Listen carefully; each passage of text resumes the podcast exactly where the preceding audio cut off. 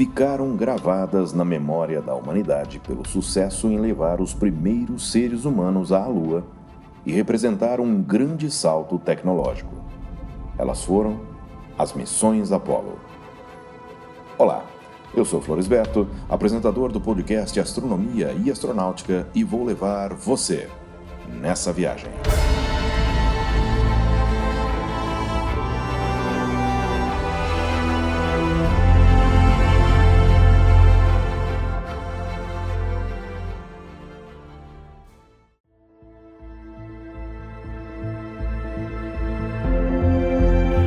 T minus 15 seconds. Guidance is internal.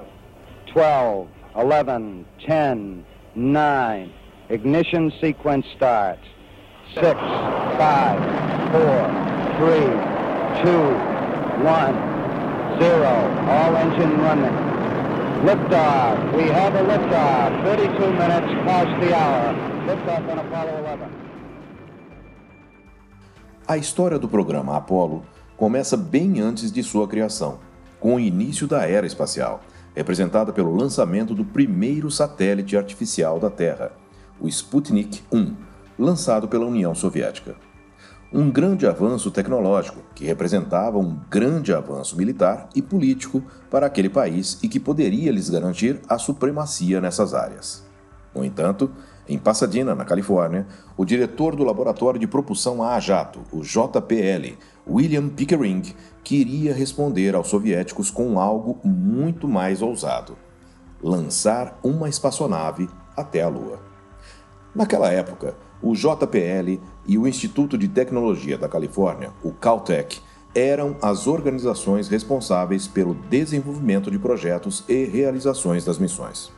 A NASA só veio a ser fundada durante o governo Dwight Eisenhower em 29 de julho de 1958, após o lançamento do primeiro satélite norte-americano, o Explorer 1, em 31 de janeiro de 1958. A partir daí, a NASA centralizou os esforços de natureza civil do programa espacial dos Estados Unidos.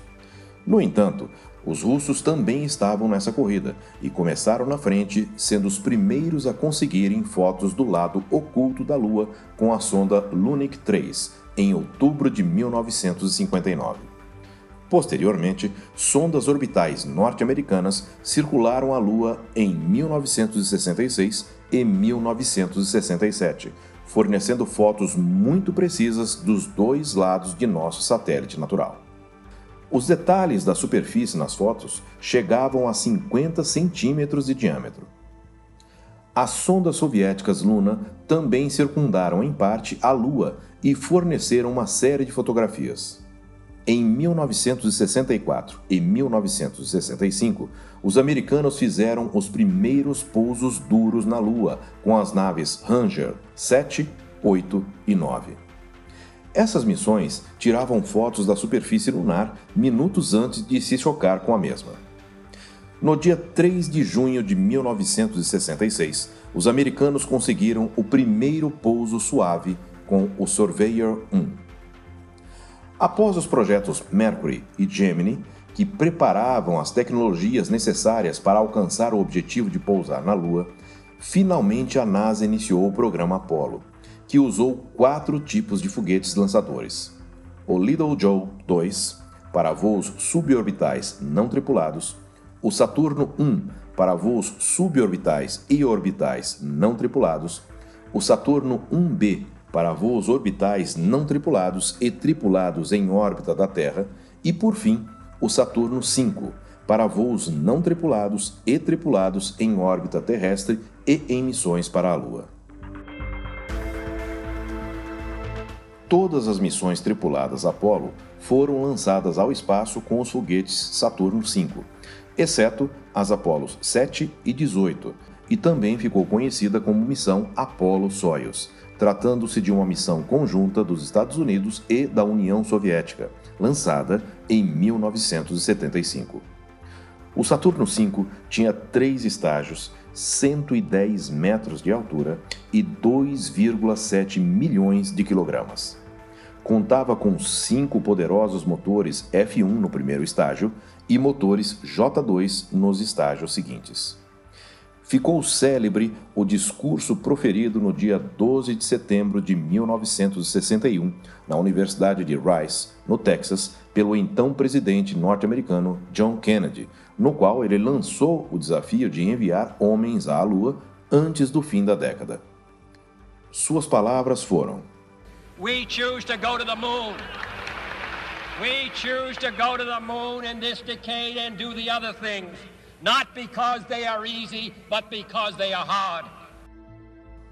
Ou seja, nós decidimos ir à Lua nesta década e fazer outras coisas, não porque elas são fáceis, mas porque elas são difíceis.